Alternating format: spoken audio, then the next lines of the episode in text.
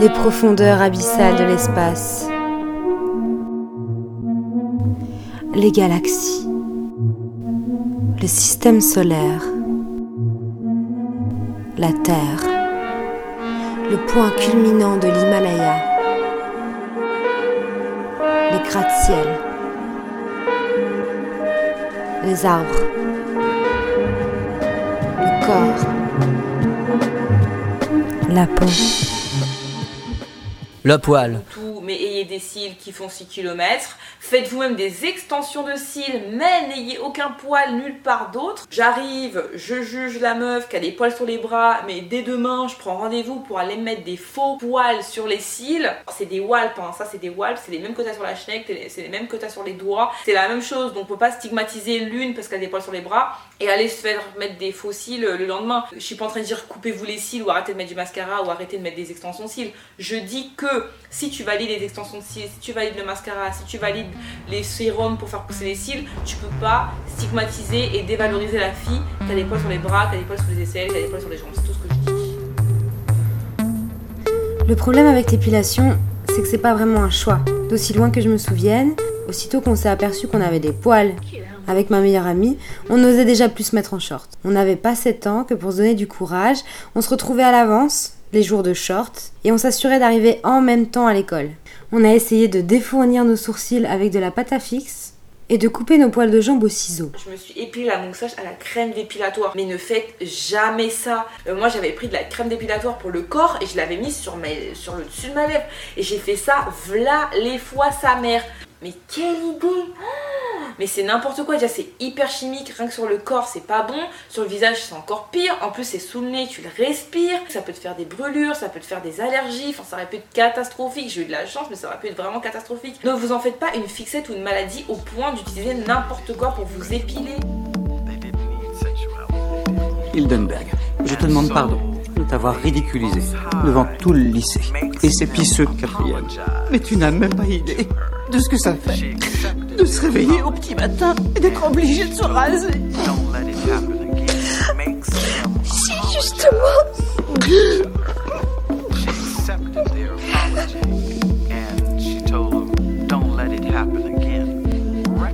Genre quand on venait me voir et qu'on me disait tu t'épiles toi telle partie du corps, j'étais en mode euh, non. Et on me disait bah pourtant tu n'as pas les poils. Et j'étais en mode bah ouais. Genre à quoi ça rime ce délire de faire croire que on s'épile pas ou de faire croire qu'on est parfait sans faire quoi que ce soit. Genre qu'en vrai de vrai, je passais un temps monstre à m'épiler, je passais un temps monstre à m'arracher chaque putain de poil.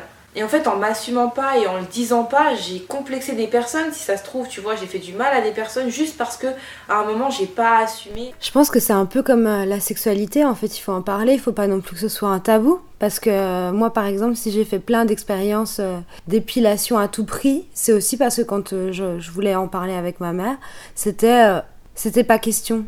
Tu n'as pas à avoir honte d'avoir des poils, point. Toute la société me disait l'inverse. En fait, c'est les autres qui rendent la présence des poils honteuse.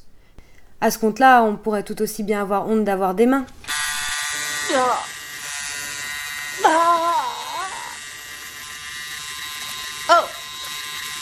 Oh. Quelle horreur.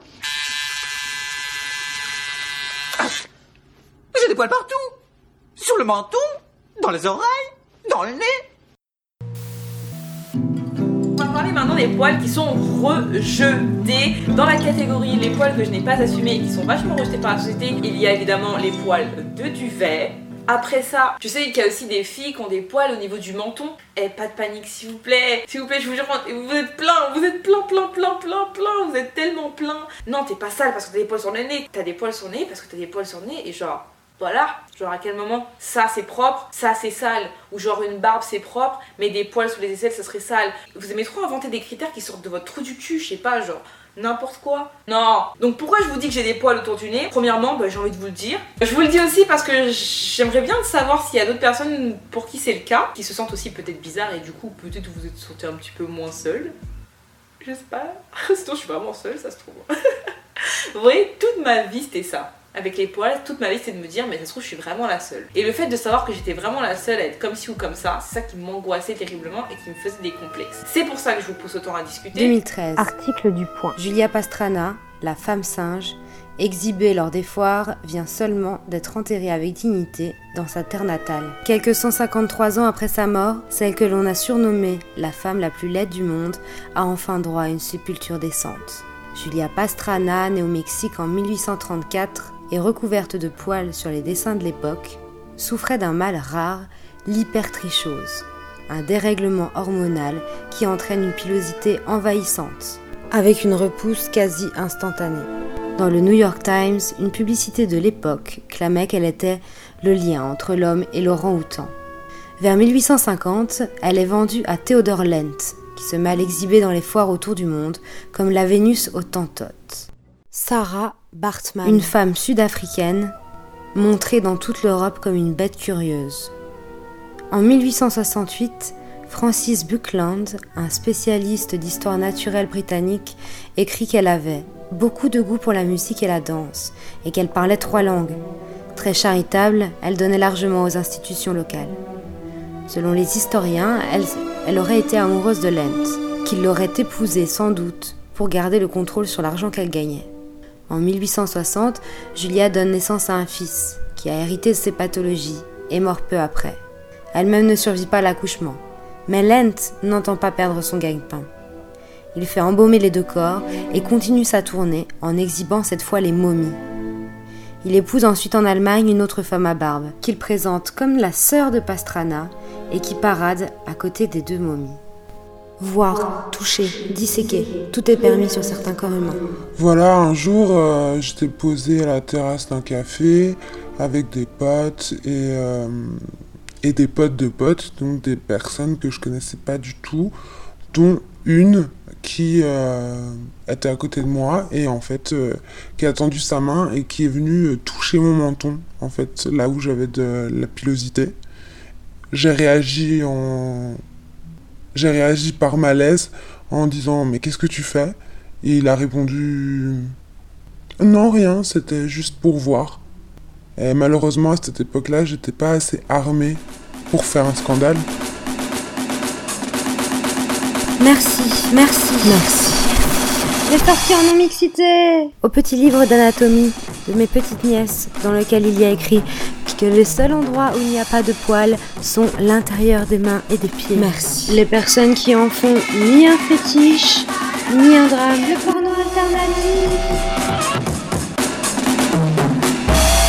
Merci à tous les influenceurs du type de IM que vous avez pu entendre dans cette chronique et qui est une youtubeuse qui fait des vidéos très aidantes et sous lesquelles tu pourras trouver l'Instagram de personnes qui assument leur pilosité faciale au-dessous de sa vidéo sur la pilosité faciale. Merci à toutes les personnes qui déconstruisent, celles qui ont pris au milieu de ce brouhaha d'images le contre-pied en utilisant les supports médiatiques pour créer des nouveaux modèles qui viennent d'en bas. Grâce à tout ça, j'ai créé une relation plus harmonieuse avec ma pilosité et je nourris un espoir qui me paraît à peine optimiste que les personnes se questionneront bientôt sur le rapport à leurs poils, le désir de les garder ou non, avant de connaître l'injonction qu'ils doivent disparaître sous peine d'être montrés du doigt et raillés.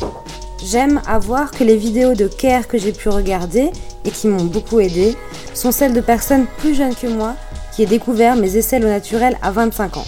Mon travail consiste désormais à étendre cet amour à la pilosité moins courante dont mon corps me fait la surprise. Je développe patience et tolérance pour que naisse l'amour inébranlable nécessaire à défendre corps et âme les attributs qui remportent haut la main le prix du tue l'amour, tout sexe confondu, selon Marie-Claire. Et si c'était aussi une de ses vertus, d'éloigner les lecteurs et les lectrices de Marie-Claire, de faire du tri, d'éloigner la figure de Sainte Wilgeforte, est pour éloigner les mauvais maris, est une sainte qui aurait prié Dieu pour empêcher son mariage forcé approchant. Un matin, elle se serait réveillée parée d'une barbe, ce qui aurait fait renoncer le pape patriarche. J'ai dit à mes poils, écoutez, mettez vos manteaux et on y va